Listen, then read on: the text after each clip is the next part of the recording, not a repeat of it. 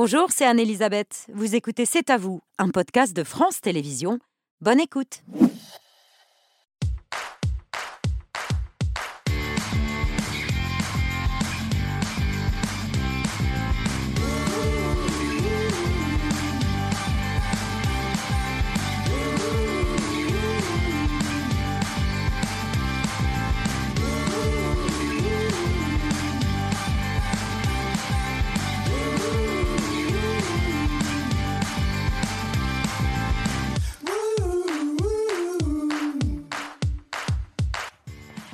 Bonsoir, bienvenue dans C'est à vous. On est ensemble en direct jusqu'à 21h pour toute l'actualité de ce mardi 19 septembre avec Aurélie, Pierre, Patrick, Laurent et Mohamed. Salut à tous les cinq. Bonsoir, Aurélie, votre choix de l'actu ce soir. Les coulisses de la visite du roi Charles III. Demain, il sera chez nous en France à la même heure. Il s'apprêtera à savourer le dîner royal à Versailles. Oui, ça démarre à 20h pile. Il y a 160 convives et la table mesure 62 mètres carrés. On vous dit tout avec notre invitée dans un instant, Adélaïde de Clermont-Tonnerre, la directrice de la rédaction du magazine Point de vue, qui est un peu en fusion. Voilà, euh, à la veille de l'arrivée de Charles III. Mohamed, votre story ce soir. Quand des complotistes français et belges se saisissent d'un décret de loi, eh bien des écoles brûlent en Belgique et vous allez savoir pourquoi dans la story. Et elle brûle, euh, oui. ça, Oui, au sens propre. hein. Au sens On propre, brûle des- des écoles en Belgique. Patrick, votre édito.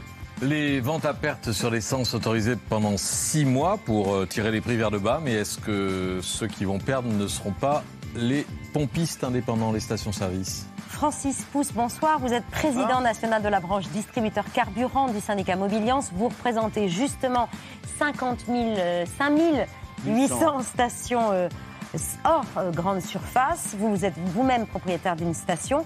Vous ne pouvez pas vendre à perte. Donc cette annonce vous a fait bondir et vous avez demandé immédiatement des compensations au gouvernement.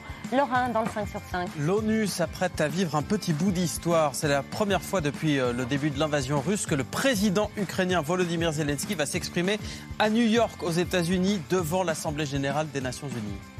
Dans votre œil. Je vous présenterai mon roman préféré de la Ah. rentrée. Ça s'appelle La Fête des Mères. C'est signé Richard Morgiève. Vous allez entendre comme il en parle bien et en plus il l'écrit encore mieux. Et bien voilà qui est parfait. Nos invités du dîner, Guillaume Canet, qui est à l'affiche euh, d'un thriller climatique. Voilà, un film catastrophe qui pose des questions non seulement sur la fin du monde, mais aussi sur la fin du mois. On est très heureux aussi de vous présenter un chef euh, que vous connaissez puisqu'il présente tous les samedis une émission sur France 3 qui s'appelle Cuisine ouverte, mais surtout, il fait la une du Time. Il est présenté comme l'une des étoiles mon- mon- montantes de la cuisine mondiale. Et puis Maxime Gasteuil est un humoriste qui raconte son confinement et qui est ultra suivi sur les réseaux sociaux. Il fait mourir plus d'un million d'abonnés tous les jours. Le dîner est préparé ce soir par notre chef à nous, il s'appelle Indra Cario. Il est aux côtés de Bertrand Chameroy. Salut à tous les deux. Bonsoir Babette, bonsoir à tous. Euh, entre Maurice Sacco et ce que prépare notre chef ce soir, regardez tout ce qu'il y a sur le piano. Je pense que c'est ici que Charles III aurait dû euh, organiser son dîner de demain. Charles, it's not too late, you can come uh, if you want. It's open. Qu'allez-vous euh, nous préparer, chef, ce soir? Merci Bertrand. Donc ce soir, on va préparer euh, un épigramme d'agneau qui va être confit et puis snacké, servi avec une déclinaison de pois chiches et poireaux. Donc on va faire un gâteau des pois chiches, euh, une purée, pickles de euh, poireaux avec quelques fleurs de bourrache. C'est un plat qui est servi donc dans ma nouvelle cave à manger, bourrache, dans le 9e arrondissement. Il n'y a pas de foie gras, Indra. Pas de foie gras, non. Non, Donc c'est bon, Charles III peut bon, venir. parce l'invitation qu'il tient ne veut pas de foie gras au menu du dîner de demain. Merci beaucoup à tous les deux et à tout à l'heure, tout de suite l'édito de Patrick Cohen.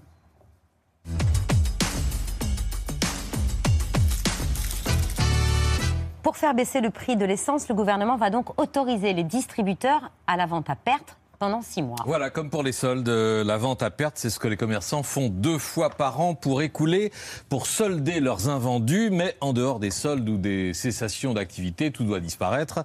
Il est interdit de revendre un produit moins cher que son prix d'achat effectif, c'est-à-dire avec les taxes et le transport. C'est écrit dans une loi datée du 2 juillet 1963, soit 15 jours après l'ouverture du premier hypermarché de France, le carrefour de Sainte-Geneviève-des-Bois, dans l'Essonne, c'est sans doute pas un hasard. D'ailleurs, dès son lancement, la nouvelle enseigne écrasait les, les prix de l'essence. On a les images que vous voyez, 93 centimes le litre au lieu de 98. Vous pouviez faire le plein de votre Dauphine pour moins de 30 francs. Bah, C'est-à-dire que le litre d'essence à moins d'un franc, ça fait rêver, Patrick. Oui, mais non. Un franc d'il y a 60 ans, c'est 1,60 euro. Ah ben oui. d'aujourd'hui, compte tenu de l'inflation. En 63, pour une heure de travail payé au SMIC, on pouvait s'offrir 2 litres d'essence seulement. Aujourd'hui, une heure de SMIC vaut 6 litres d'essence. Et donc, à rebours du ressenti général ou de l'opinion dominante, et malgré une fiscalité qui représente la moitié des prix des carburants, l'essence revient moins cher aujourd'hui qu'à l'époque des Dauphines et des 403, et nettement moins cher que dans les années 70 et 80, après les chocs pétroliers. Pour revenir aux ventes à perte, c'est une interdiction qui a été respectée? Pas vraiment. Les grandes enseignes ont longtemps abusé des promos agressifs pour euh, attirer le client. La palme des prix cassés revenant à Intermarché, son pot de Nutella, moins 70%. C'était en 2018. Il y avait eu des bagarres entre clients s'arrachant les cheveux et les vêtements et une amende maximale pour Intermarché qui avait reconnu l'infraction, 375 000 euros réglés à l'État. Malgré ce précédent agité, le beurre de noisette reste pour les grandes surfaces un produit d'appel beaucoup moins attractif que l'essence à la pompe. Exemple, en 85, quand deux enseignes des Ardennes se font la guerre à coups de publicité comparative. Tout commence vendredi dernier. Les six intermarchés de la région font une promotion sur le Super 4,77 le litre. C'est le record de France, mais surtout, c'est la première fois en France que le Super est vendu à perte. À Rethel, aussitôt, le supermarché Stock porte plainte pour concurrence déloyale. Réponse cinglante d'Intermarché le lendemain, une pleine page publicitaire qui cite nommément le concurrent. Merci messieurs, vous prouvez ainsi que nous sommes les moins chers. Ce n'est pas tout. Ce matin, nouvelle pleine page publicitaire de stock. Nous ne vendons pas à perte, nous, car c'est illégal et nous respectons la loi. Non, monsieur le mousquetaire, disait la pub. 5 francs le litre déjà dans ces années 80 à Rethel, capitale du boudin blanc. C'est cette concurrence. C'est vrai. Pardon, c'est cette concurrence qui tire les prix vers le bas qu'espère le gouvernement? Oui, enfin, qui tire vers le bas les prix de l'essence et vers le haut les autres prix. Forcément, les distributeurs qui accepteront de perdre de l'argent sur les carburants devraient se rattraper sur d'autres produits. Voyez l'aberration que cela représente. Des produits pétroliers Ah ouais. subventionnés par l'inflation alimentaire et l'énergie carbone qu'on est censé éradiquer, transformés en super produits d'appel. Tandis que les pompistes indépendants, il en reste près de 6000, pourront toujours relever le prix des chewing-gums à côté de la caisse. C'est pas ça qui leur permettra de résister. Alors on verra quelles sont les modalités pratiques, l'encadrement de cette mesure, son périmètre, les compensations euh, promises aux pompistes. Le dispositif sera détaillé au Conseil des ministres du 27 septembre, dans 10 jours, mais on en connaît la durée, 6 mois, à partir du 1er décembre. Et on a donc bien compris que le gouvernement n'a plus ni l'envie ni les moyens de subventionner le pétrole, mais peut-être devra-t-il subventionner les pompistes. Vous n'allez pas augmenter le prix des chewing-gums, Francis. Sinon, il faudrait l'augmenter de beaucoup. Et Oui. euh, du chewing-gum à 10 euros, on n'en vendrait pas beaucoup. Ce qui a fait que dès que cette annonce euh, a été rendue publique, vous avez réagi très vite, très vite obtenu une réunion hier après-midi à Bercy en présence du ministre de l'économie Bruno Le Maire et de la ministre de la transition énergétique. Et Olivia Grégoire et Olivia Grégoire, euh, la ministre du Commerce. Le gouvernement s'est engagé à vous accorder des compensations. Comment concrètement cela va-t-il se passer? Alors, ce qui, alors, je voulais juste préciser Est-ce qu'on va subventionner les pompistes? intéressant reportage qu'on était 40 000 en 80, on est 5 800 aujourd'hui. C'est QFD. C'est QFD. Euh, et on a fait mourir pendant ce temps-là plein de stations-service, de petits commerces de proximité. À Euh, cause des grandes surfaces qui cassaient les prix et, Bien sûr. et qui puisque- ne respectaient pas euh, l'interdiction de la vente à perte? Alors, ça a commencé par. À l'époque, on avait des prix administrés. hein, Souvenez-vous, jusqu'en les années 80, c'est l'État qui fixait tout- tous- tous les 15 jours de tête le prix. Et puis après, nous, on négociait avec nos compagnies pétrolières pour avoir un revenu.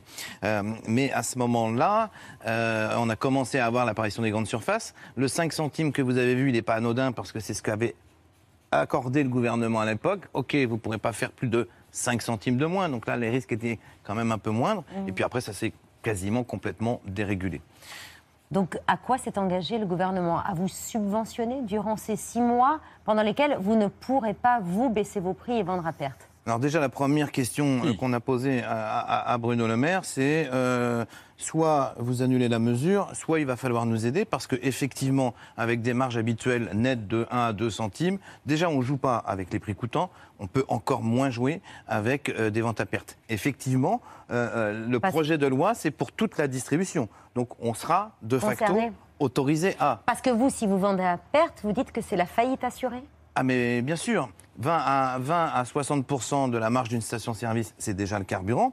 Et euh, l'effet négatif, la double, la double peine, c'est que on vit aussi euh, mieux de la vente des produits annexes, comme le chewing-gum ou le lavage ou d'autres prestations. Et bien évidemment, à partir du moment où vous avez un peu moins de monde euh, et de fréquentation dans vos stations, ces ventes annexes vont diminuer. Est-ce que tout ça sera compensé et comment? Aujourd'hui, ce qu'on a demandé au gouvernement, c'est déjà de prendre en compte la partie carburant. Mm. Euh, on nous a euh, confirmé qu'on allait mettre en, face, en place pardon, un plan de, de compensation qui visera à indemniser chaque litre perdu en fonction de la marge moyenne de la station. hein. On ne va pas nous payer 1,50€ puisque c'est parce que c'est pas le niveau de marge euh, pour les stations qui auraient des volumes en baisse euh, pendant les six mois de la période. Rappelons-le, euh, si elle est votée. Mais vous serez quand même pendant six mois clairement plus cher que dans les grandes surfaces. Est-ce que vous ne craignez pas d'envoyer vos clients dans les grandes surfaces qui, elles, accepteront de vendre à perte? C'est le cas aujourd'hui, de toute façon. Déjà. Alors, il y a déjà effectivement, euh, aujourd'hui, alors l'an dernier, on a, on a récupéré un peu de part de marché, euh, mais on, est, on était à 57 pour les grandes surfaces et, et 43 pour nous. Traditionnellement, c'est plus 60-40. Ce gain de l'an dernier, c'est essentiellement, je, dû, je pense, dû à- aux opérations chez Total qui nous ont fait, à nous, euh, regagner un peu de volume. Mais de toute façon, euh, euh, euh, comme on l'a dit, on a perdu des volumes d'année en année, mais on a quand même toujours une clientèle. Parce que dans la plupart de nos stations-service, il y a un accueil physique, il y a du, du service sur piste, j'allais dire à la demande, hein, pour euh, la petite mamie de 80 ans qui a envie de se faire servir. Et puis on- il y a une on- mission de service public que vous rappelez, parce que souvent Oui. ces stations, elles sont installées dans des zones rurales. C'est une mission essentielle de service public. D'ailleurs, un rapport sous François Hollande avait, avait pointé du doigt les stations-service comme étant une des, euh, un des commerces prioritaires. Je vois qu'on l'a un petit peu oublié. Le seul avantage euh, dans cette histoire, c'est qu'on a pu rappeler l'ensemble de ces engagements. Et outre ce fonds de compensation, il y a quelque chose qui est important pour nous et qu'on réclame depuis plusieurs années. C'est un fonds de transition énergétique et économique de nos stations-service, un peu à l'instar de ce qu'on a fait pour les bureaux de tabac. Euh, C'est-à-dire qu'on sait qu'on va vendre moins de produits fossiles à horizon 2030. Le gouvernement dit dans sa programmation pluriannuelle d'énergie moins 30. Donc il faut qu'en 2030, dans 6 ans, on ait euh, d'autres activités qui C'est-à-dire compensent. que vous installiez des bornes électriques dans vos stations essence, ça, ça ça. coûte de l'argent et il faut pouvoir investir. Exactement, une borne électrique, parce que dans nos stations, il nous faut impérativement des bornes rapides. Euh, vous n'avez pas euh, le magasin à côté pour aller faire vos courses pendant une heure. Donc, euh, des bornes rapides, c'est en moyenne 100 000 euros par borne. Euh, 100 000 euros pour une station rurale, c'est absolument pas possible. On a déjà eu un premier fonds l'an dernier grâce, euh, grâce au gouvernement sur un fonds ADEME euh, qui est en train de prendre petit à petit euh, euh, vigueur. Mais c'est vrai que nos professionnels sont, sont- très inquiets et avec des annonces comme ça, euh, nos professionnels sont plutôt en train de se demander est-ce que je vais fermer ma station ou pas? Et donc, est-ce que je vais survivre? Donc, est-ce que c'est le moment d'investir dans une borne électrique? Et justement, si vous vendiez à perte, vous fermeriez au bout de combien de temps pour qu'on se rende compte? Alors ça dépend de la typologie de la station. Euh, mais si on vendait à 15 centimes à perte, il y en a pour 3 mois. quoi. Trois mois. En trois mois, Ah oui, oui. C'est, impensable. hein. Encore une fois, 1 à 2 centimes de marge nette, vous imaginez, vous donnez, vous donnez 15 centimes à chaque fois que vous vendez un litre. Quoi.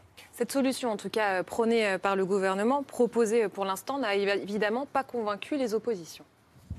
Nous, êtes ce qu'on demande, vous c'est un vrai bouclier. euh, c'est un bouclier sur le carburant. C'est-à-dire qu'il n'est pas normal. Le gouvernement a su en faire sur le prix du, de l'électricité l'année dernière. Euh, il n'est pas euh, normal que quand le prix euh, du carburant augmente, la fiscalité continue de, de, de, de peser autant. On demande au gouvernement de ne pas être un profiteur euh, de, de, de, de taxes. Il faut bloquer les prix du carburant au prix auquel ils étaient avant qu'ils augmentent, c'est-à-dire à peu près 1,50€. Je vous vois réagir. Il y a deux solutions qui sont euh, données ou un bouclier sur le carburant ou bloquer euh, les prix. Est-ce que, euh, selon vous, euh, ce serait une bonne idée? Euh, le, le ministre de l'économie a dit euh, déjà je ne ferai pas de remise à la pompe. Donc première question, j'allais dire évacuer. Euh, quant à bloquer les prix du carburant, faut m'expliquer comment on va faire parce que ça revient à faire prendre en charge par l'État la différence entre 1,50€ et le prix marché à 2,10 ou à 2,20. Donc la, quad- la quadrature du cercle est, très compliquée.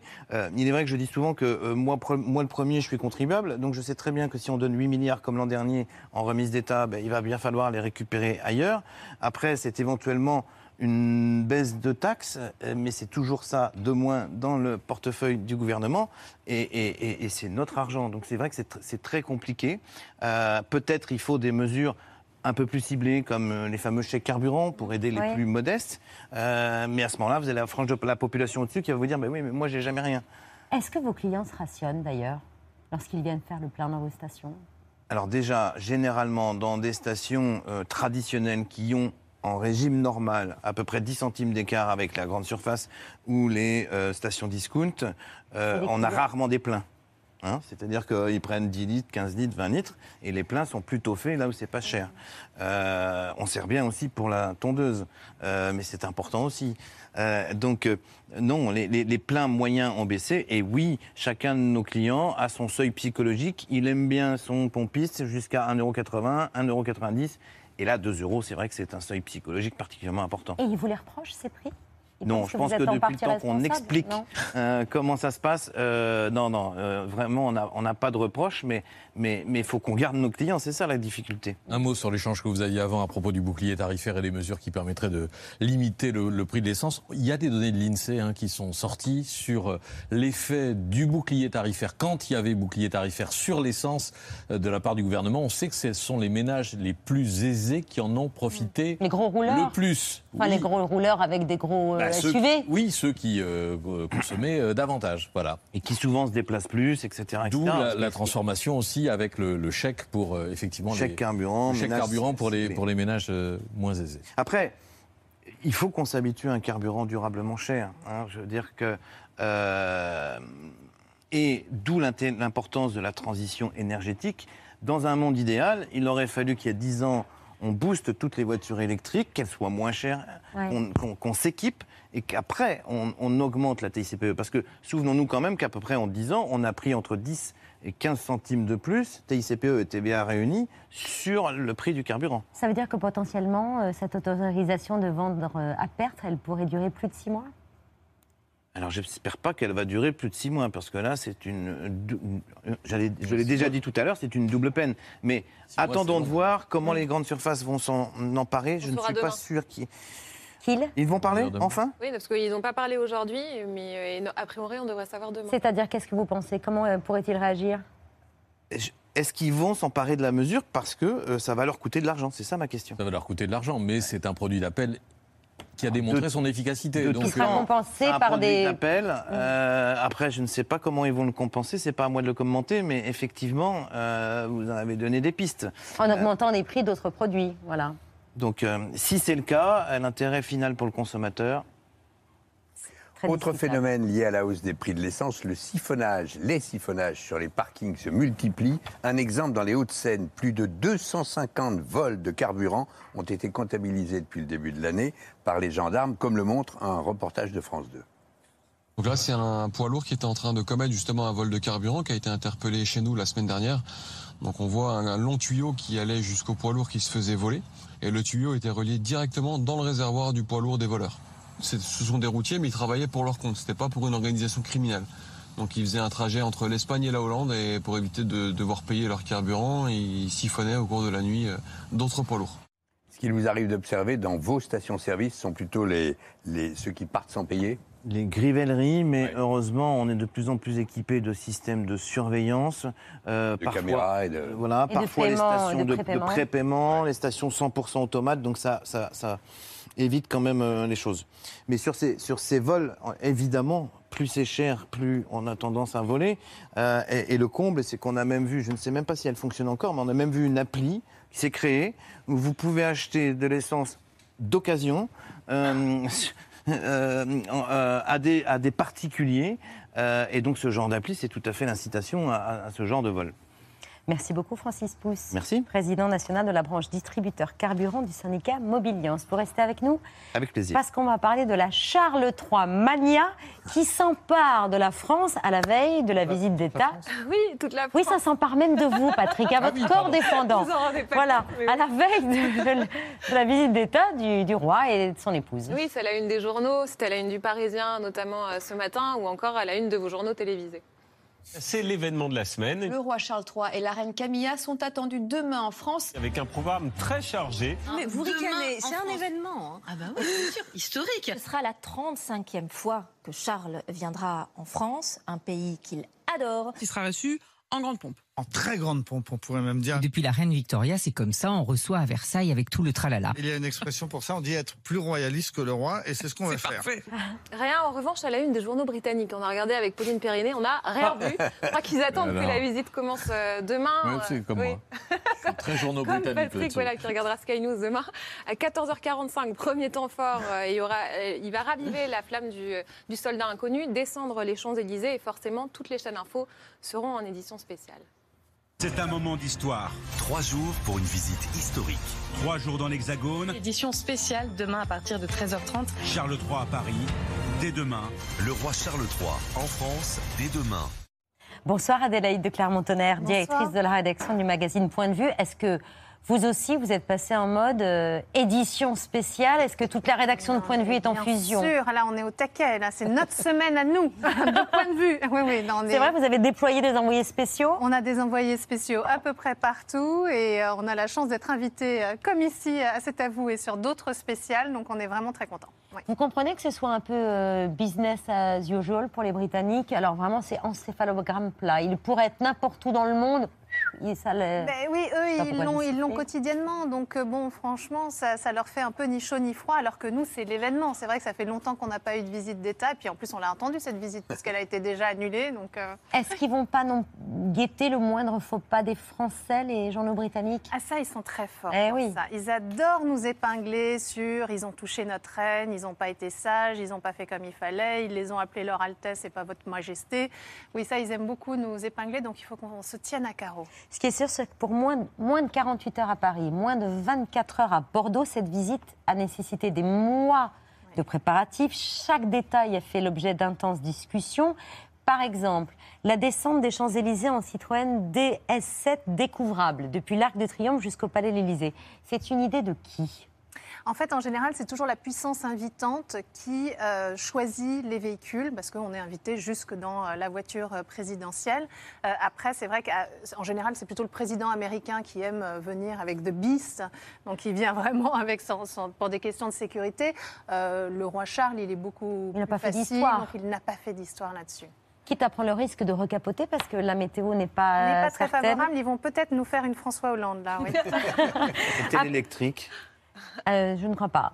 Ah, Je n'ai pas l'information. Euh, ça, on espère vous voulez qu'elle faire est le électrique. Je suis d'accord parce que Ah. vous savez qu'il a refait son Aston Martin pour qu'elle puisse marcher avec des épluchures et des croûtes de fromage quand même. Donc, Sinon, Francis Pousse se proposait de faire le plein de la DS7 découvrable. oui, là, il a réglé le problème de l'énergie. Bon. Oui, Euh, effectivement. Euh, vous l'avez dit, a priori, c'est la France qui propose et Buckingham qui dispose. On croit savoir que le dîner à Versailles, c'est une volonté de Charles?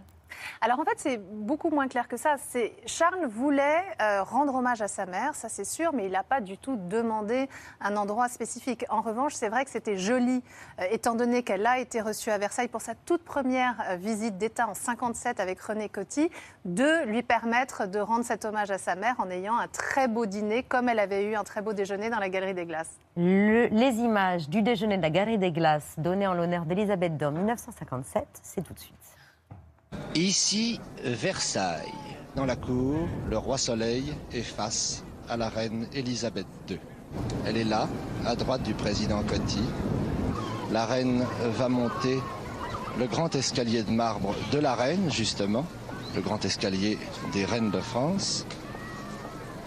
Elle va traverser les grands appartements, signer le livre d'or de la ville de Versailles, puis prendre part un grand banquet dans la galerie des glaces. Est-ce qu'on aura les mêmes images demain soir à 20h Alors normalement, c'est pas sûr qu'ils empruntent le grand escalier, mais on aura des très belles images, c'est sûr. Et en plus, il y a tout le savoir-faire français qui est déployé, la plus belle vaisselle de Sèvres, les plus belles fleurs, les meilleurs chefs. On va être très bien. Des images contrôlées par Buckingham Palace?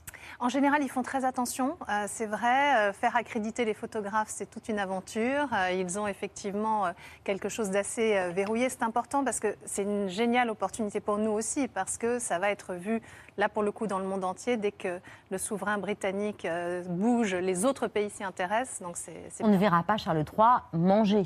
non, ça on filme aura. jamais. Il y aura les toasts probablement, euh, le moment où il y a les discours, ça oui, mais c'est vrai que ça ferait pas des très jolies photos de le voir euh, se batailler avec son, sa volaille et, son, et, et- et ses cèpes en, en gratin. 160 invités demain. Euh, Charles va pas faire le tour des tables comme à un mariage. Non, il- chaque convive lui sera présenté individuellement à son arrivée. Est-ce qu'il a quelqu'un qui lui souffle à l'oreille la bio des convives qu'il a en Euh, face non, de lui là, je crois qu'il va euh, sourire de manière euh, absolument charmante, dire deux, trois mots quand il le peut.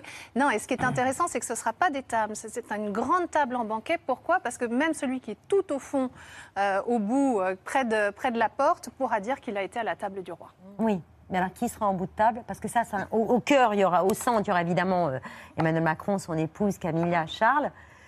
Mais Celui on qui vous est le en-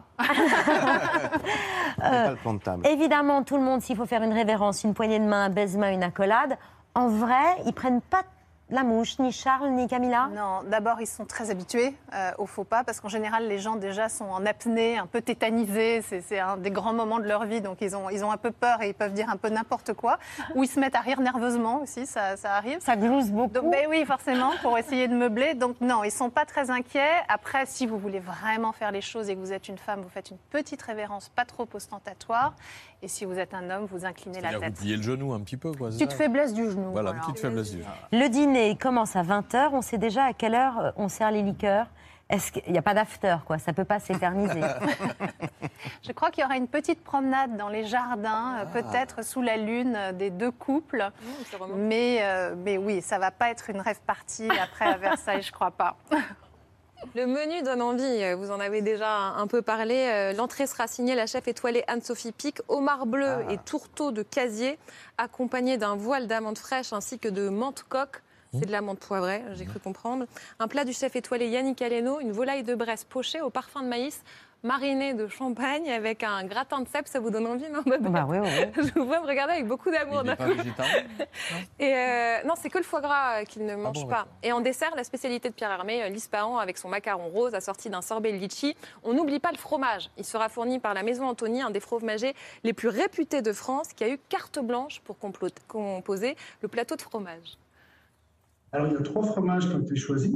Pour nous, le comté devait absolument être là. En représentant des fromages à pâte pressée cuite. C'est très vieux comté de trois ans d'âge. Beau gras, beaucoup de saveur. Le petit anglais. Donc, alors, le Stichelton, ça, c'est un fromage qu'on appelle les fromages à pâte persillée. Hein, toute sa famille de fromages des- dans la famille des bleus. Et il convenait de mettre un troisième fromage qui soit plus sur la douceur. Et c'est à ce moment-là que Monsieur le Président a souhaité qu'il y ait un chèvre. Quand je le touche, on s'imagine bien qu'il est déjà bien onctueux. Euh, c'est des fromages qui s'inclinent assez rapidement, hein, mais qui offrent beaucoup de, de douceur et de délicatesse. De quoi ravir le roi qui est fan de fromage. Now, in a bacteriologically correct society, what will become of the brie de Meaux, the crottin de Chavignon, or the bleu d'Auvergne? Quel espoir y aurait-il pour la traditionnelle frome d'Ambert, la, le malfromé gruyère de Comté ou l'odorant pont l'évêque Obsession for licensing, categorizing, homogenizing, and pasteurizing. See the emasculation of the sturdy old Roquefort, the Camembert, the Reblochon, and even the ubiquitous Vacherin. Oui, quand il parle de l'émasculation du Roquefort, c'est parce qu'à l'époque, la Commission européenne voulait changer euh, les normes et il avait euh, poussé ce gros coup de gueule. On avait oublié sa passion pour le fromage. Il a même eu le prix Rabelais à l'Institut de France à Paris. Ah oui, moi je me lasse pas de cette séquence parce qu'en plus il roule les airs Oui. avec gourmandise. On a l'impression qu'il est en train de le manger, le Roquefort. Et ça va loin puisque sa voiture marche au fromage. Oui. Non, en fait, il a fait complètement modifier effectivement l'alimentation pour pouvoir utiliser les déchets et faire une sorte d'éthanol qui euh, propulse sa voiture. Donc il va effectivement assez loin et puis l'eau de son bain euh, sert à arroser ses plantes aussi depuis à peu près 30 ans. Donc c'est un écolo convaincu. Emmanuel Macron et le roi Charles se sont rencontrés pour la première fois en 2019. Et entre eux, tout a commencé par une boutade, Adélaïde?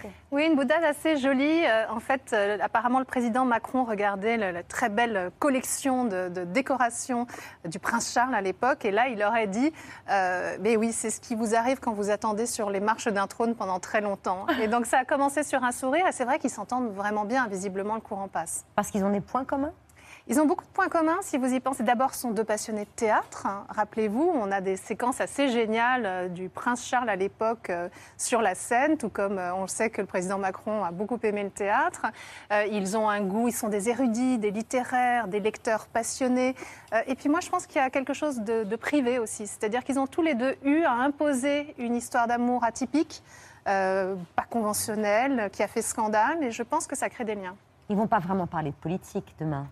Le roi ne parle pas de politique de façon générale. C'est pour ça qu'il arrive à s'entendre avec tout le monde. Et là, il est vraiment en mission. Il faut euh, réparer la relation franco-britannique. Ça a bien commencé avec le sommet de mars dernier et le Premier ministre qui est venu euh, aplanir la situation. Et là, il faut continuer à renforcer les liens. Donc, en fait, on va faire de la calinothérapie, mais il n'y aura aucun message, même dans la rencontre bilatérale qui est prévue à l'Élysée? Si, ça, je pense que justement, il y a une franchise et une liberté de parole quand, euh, quand les, les propos sont, sont off, entre guillemets, qui fait que les deux hommes, oui, se parlent très sincèrement. Et puis, il y a beaucoup de dossiers communs à aborder. Évidemment, la question euh, euh, des, migrants euh, qui est absolument tragique, la question du climat qui est la grande cause de la vie de Charles, la coopération économique, la coopération militaire. Oui, il y a pas mal de sujets.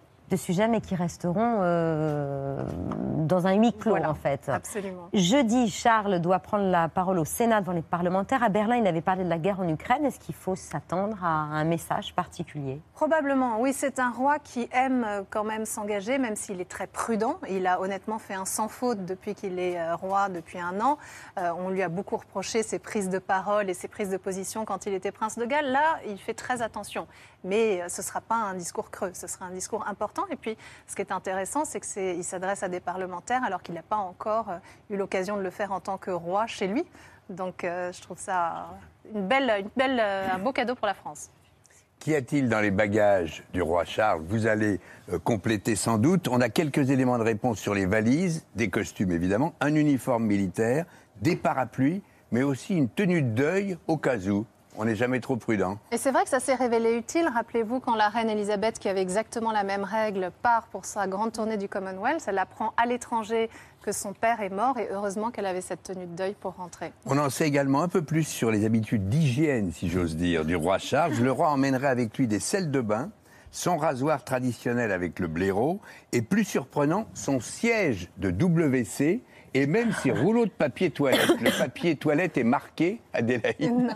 Alors ça, faut se méfier un tout petit peu de cette affaire parce Ah. que ça vient d'un article qui a été euh, publié dans le New York Post et qui était un article, donc un magazine qui appartient à Murdoch. Oh, Murdoch nourrit une haine assez féroce des Windsor, particulièrement du roi Charles. Donc, est-ce qu'il va vraiment avec ces WC C'est pas complètement sûr. Votre cadeau de bienvenue euh, au roi, c'est une enquête sur son immense fortune. Une Je pense qu'il va vous en remercier Welcome. personnellement si vous avez l'occasion de le rencontrer. Une, fortune estimée à plus d'un milliard, c'est ça? Un milliard deux deux, cents millions euh, de livres sterling. Euh, collection de voitures, des chevaux, des bijoux. Et alors une collection de timbres qui a une valeur phénoménale, plus de C'est 100 la millions d'euros. plus grande collection de timbres au monde. Ils ont, ça a été commencé par la reine Victoria. C'est quelque chose qui est absolument hors norme et qui a continué à être administré et complété. Donc C'est oui, il y a vraiment c'est- des trésors. Il y a toute la famille royale sur les, sur les timbres. hein. Alors, il y a toute la famille royale, il y a tout le. Commonwealth, Oui. euh, il y a des décennies d'histoire, oui. Donc, pour les, les, les- les philatélistes passionnés, oui, il y a vraiment de quoi faire. Pourquoi avez-vous choisi de parler de son immense fortune au moment de Parce qu'on a voulu parler au fond de cette fascination. C'est vrai que tout le monde se dit mais pourquoi est-ce qu'on est tous en spécial? Pourquoi est-ce que euh, les Français qui euh, bon n'ont pas forcément un goût pour la monarchie sont à ce point-là enthousiastes? Et c'est vrai que ben, il y a l'histoire, mais il y a aussi toute la tradition, le folklore royal qui fait que ces gens fascinent. S'ils étaient euh, dans des euh, HLM euh, et qu'ils se déplaçaient en bus, je pense qu'on n'aurait pas exactement la même fascination pour eux. Soyons honnêtes. Merci beaucoup Adélaïde de Clermont-Tonnerre. Donc l'enquête sur l'immense fortune du roi est disponible demain dans les kiosques. On y trouve aussi euh, des conseils pour bien se comporter euh, face euh, à Charles et Camilla, au cas où on les croiserait euh, quelque part entre euh, demain et la fin de Oui, leur il y a quelques bains de foule, donc on pourra euh, réviser ses- ses- ses- son savoir-vivre. Merci beaucoup pour rester avec nous. Juste avant de lancer la story de Mohamed Bouafsi, une information, Patrick, sur la grande distribution qui refuse de vendre à perte. Voilà, c'est le Figaro qui l'affirme ce soir dans un papier euh, informé par des sources au sein de la réunion qui a eu euh, à Bercy aujourd'hui, c'est-à-dire face à Bruno Le Maire, tous les distributeurs réunis, euh, Leclerc, Carrefour, Intermarché, Système U, Casino, Auchan, ont dit unanime que non il ne vendrait pas le carburant à perte, qu'il refuserait de saisir la possibilité qui leur serait donnée par le gouvernement, mais qu'il se contenterait de vendre à prix coûtant dans des opérations telles qu'on en voit régulièrement euh, euh, lors de différents coups et différentes opérations ces derniers mois. autre information du Figaro, les distributeurs devraient rester discrets publiquement sur ce refus afin de ménager à la fois leur image, et oui, forcément, les faire de lance des luttes, de la lutte contre la vie chère, bon, ça, ça la fout un peu mal, et, euh, et de préserver aussi l'image de, de l'État qui a fait ce geste et qui apparemment va rester euh, les bras ballants. Donc on est rassuré, petits pois et courgettes ne vont pas augmenter. Bon, peut-être. En tout cas, c'est à suivre. Merci beaucoup. C'est l'heure de la story de Mohamed Bouafsi.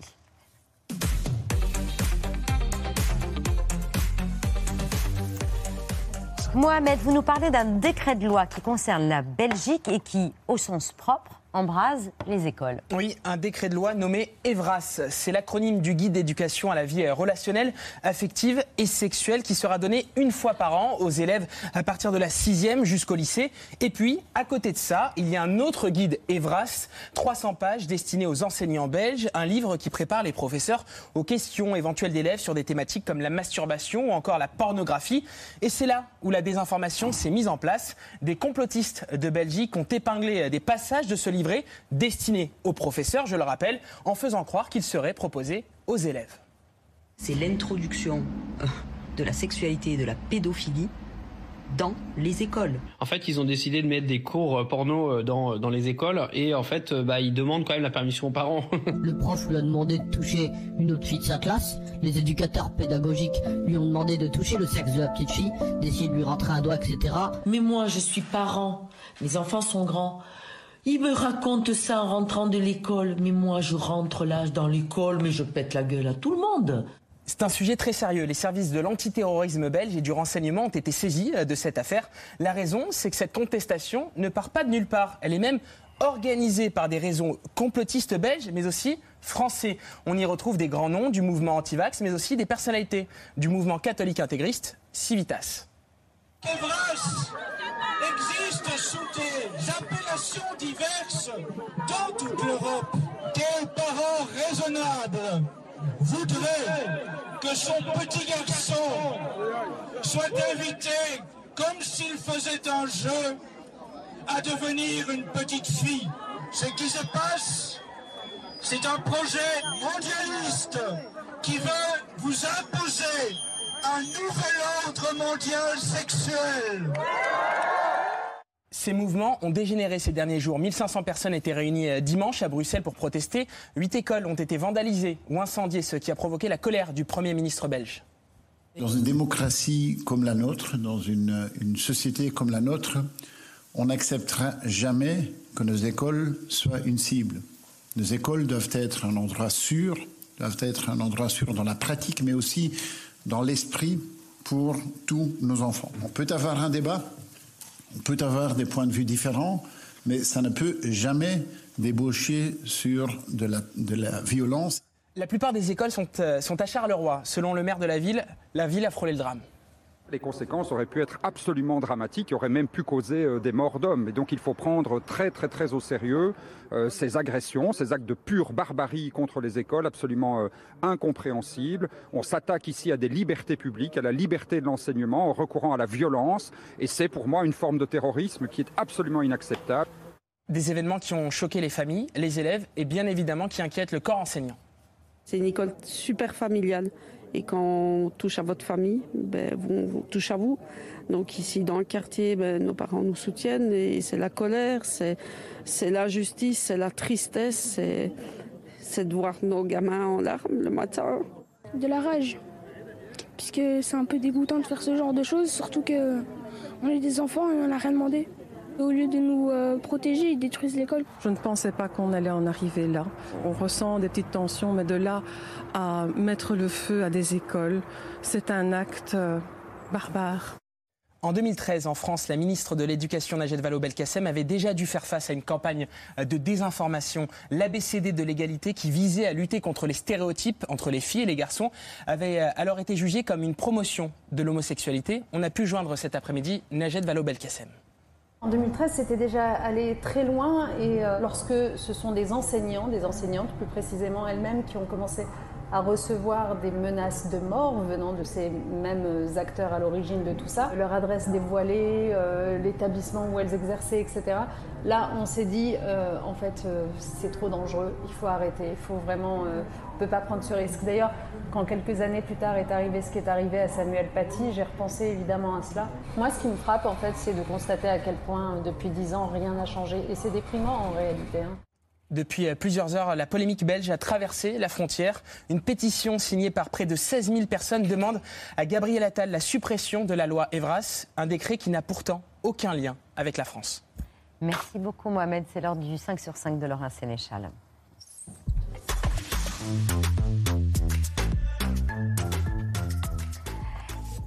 Laurent, un moment historique aux Nations Unies. Oui, pour la première fois depuis le début de l'invasion russe de son pays, le président ukrainien Volodymyr Zelensky est au siège des Nations Unies à New York, aux États-Unis, pour prononcer un discours devant l'Assemblée générale. Le président ukrainien qui joue à fond sa séquence new-yorkaise en excellent communicant qu'il est, le voici hier au chevet de soldats ukrainiens qui sont soignés à New York. Thank you so much. Yes, to, to everybody, for, to, to, of course, to, to our soldiers, to their relatives, and I, I see here their wives, sisters, brothers, and of course, thank you very much for, for the staff. Thank you for doctors that you gave such possibility for only one dream to live and to come back, of course, home. Thank you very much for your support. My appreciation. Zelensky a aussi fait la tournée des médias américains. Il était par exemple sur CNN. Il cherche en fait à renforcer ses soutiens occidentaux, alors que le discours qui consiste à discuter avec la Russie se fraye un chemin. On l'a d'ailleurs entendu sur ce plateau dans la bouche de l'ex-président français Nicolas Sarkozy. Et voici ce même discours à la tribune de l'ONU tout à l'heure, dans la bouche cette fois du président brésilien Lula. A guerra na Ucrânia escancara a nossa incapacidade coletiva de fazer prevalecer os propósitos e princípios da Carta da ONU. Não subestimamos as dificuldades para alcançar a paz. Mas nenhuma solução será duradoura se não for baseada no diálogo.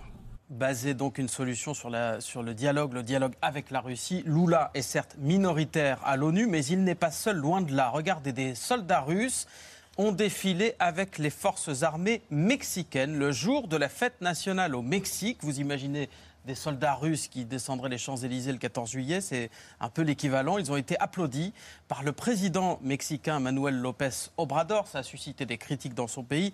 Euh, il a tenté d'évacuer. Nous avons des relations avec tous les pays du monde, a dit euh, le président mexicain, et nous les invitons tous. Le Mexique, comme le Brésil, refuse une aide militaire à l'Ukraine qui fait toujours face sur le terrain au bombardement russe. Par exemple, la nuit dernière, à Lviv, c'est loin, très loin du front, hein, c'est une grande ville de l'ouest euh, de l'Ukraine.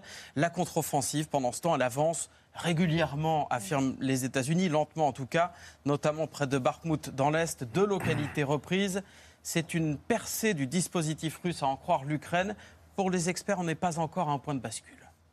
Les, les buts de l'opération euh, ukrainienne du côté de Bakhmut, c'est un, peut-être effectivement prendre le terrain, et donc euh, même si ça échoue dans le sud, au moins avoir une victoire, euh, j'allais dire alternative importante, symbolique avant tout. Hein. Euh, Bakhmut, c'est surtout, surtout une victoire symbolique. L'Ukraine cherche euh, jusqu'aux États-Unis des soutiens occidentaux. La Russie, elle en est réduite à demander de l'aide à la Corée du Nord, à l'Iran et à diffuser ce type de message, regardez, pour recruter dans son armée.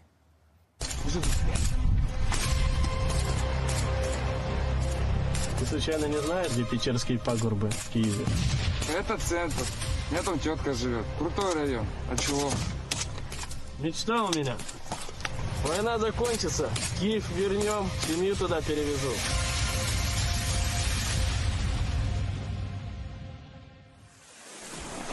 А я в Одессу рвану. C'est un message officiel. C'est un message officiel euh, pour recruter au sein de l'armée russe. Donc ça dit quand même que la capture ou le retour à Kiev fait partie à nouveau des buts de guerre, parce que c'est Oui. plus dans, dans le discours de, de Poutine. hein. On C'est quand parle même très sorte de intéressant. partage de l'Ukraine Ouais. façon Yalta, mais entre Russes, euh, ce dont rêvent ces soldats, mais qui y croient encore, y compris euh, en Russie.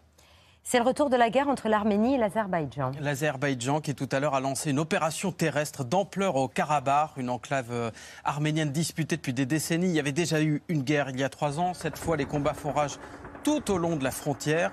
Trois civils ont déjà été tués des, deux côtés. Le président arménien accuse toujours l'Azerbaïdjan de vouloir euh, opérer un nettoyage ethnique des Arméniens euh, du Karabakh. Il en appelle à la Russie, l'allié historique, qui a déployé des soldats de la paix sur place qui sont bien impuissants pour l'instant. Ils appellent à un cessez-le-feu, ils évacuent les civils. La France a demandé tout à l'heure une réunion d'urgence du Conseil de sécurité de l'ONU. On en parlait, dans 24 heures, le roi Charles arrive à Paris, mais Emmanuel Macron a déjà commencé à parler anglais. Oui, tout à l'heure avec le chef de l'opposition britannique, le travailliste Keir Starmer, qui a été reçu à l'Élysée par le président de la République. We had a very political discussion uh, covering you know, a lot of issues uh, to do with global politics, but also it was that opportunity to look at future prosperity, future security, some of the most pressing issues, um, and to discuss ideas about how we would improve the relationship between our two countries.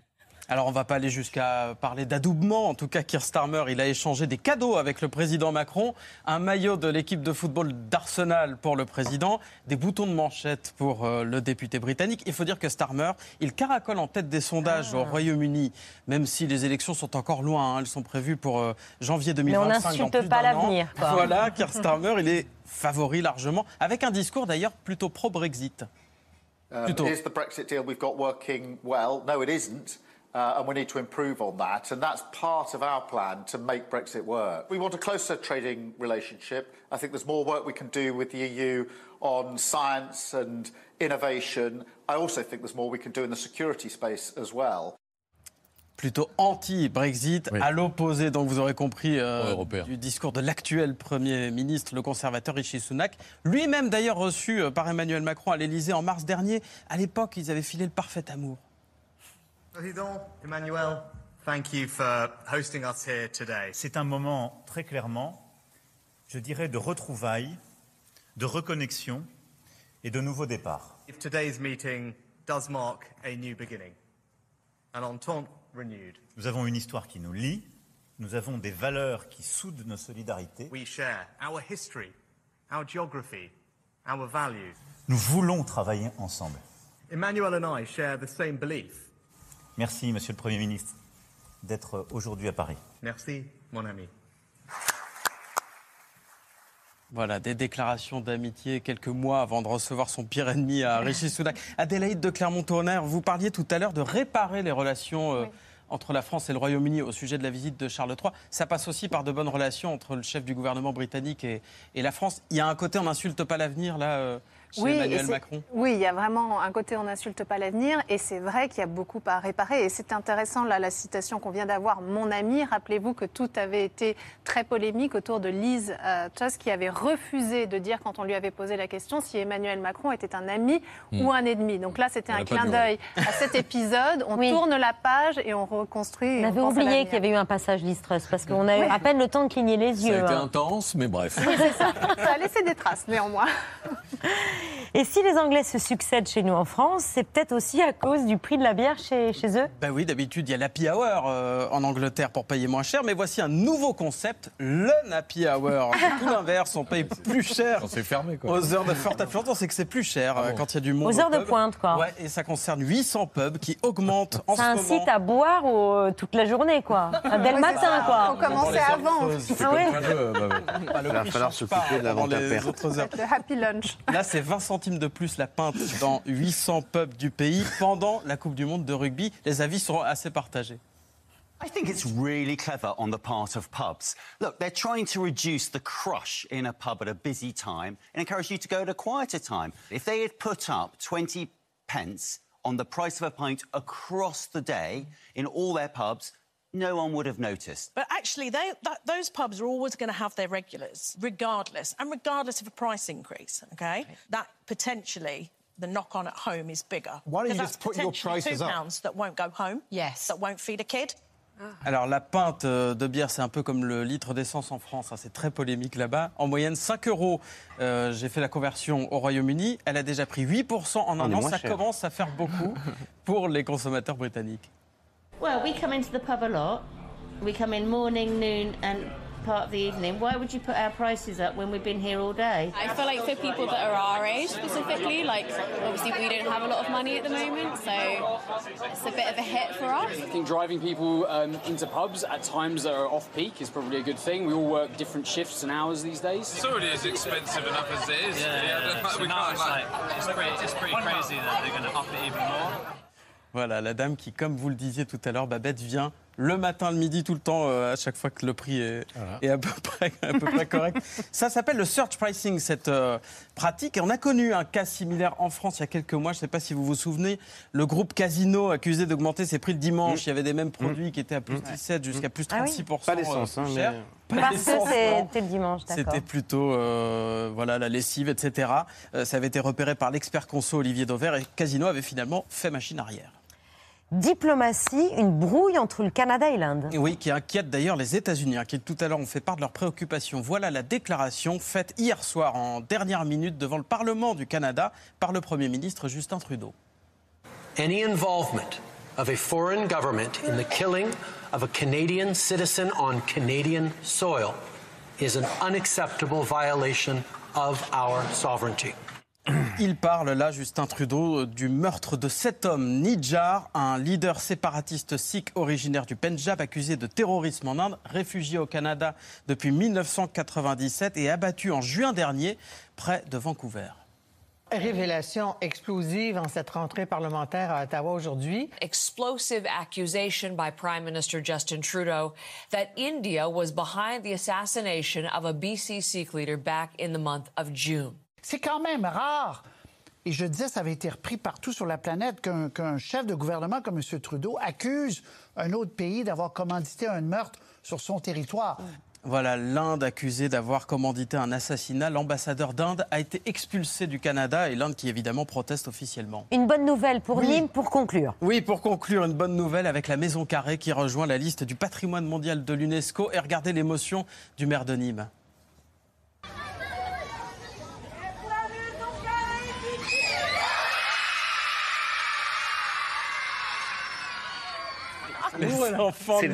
Il est très jeune, le maire euh, de contents. Nîmes. Le maire de Nîmes, Il a versé son une esprit petite d'enfant. larme Oh. carrément à l'UNESCO.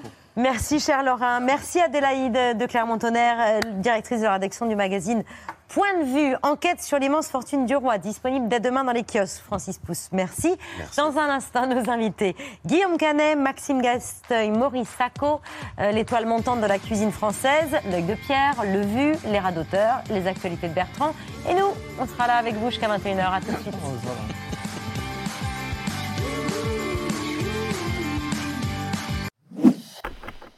Merci d'avoir écouté ce podcast de France Télévisions. Pour ne rien rater de C'est à vous en audio, vous pouvez vous abonner à tous nos podcasts sur votre plateforme d'écoute favorite dans la rubrique C'est à vous et en vidéo, le replay bien sûr, c'est sur France.tv. À très vite.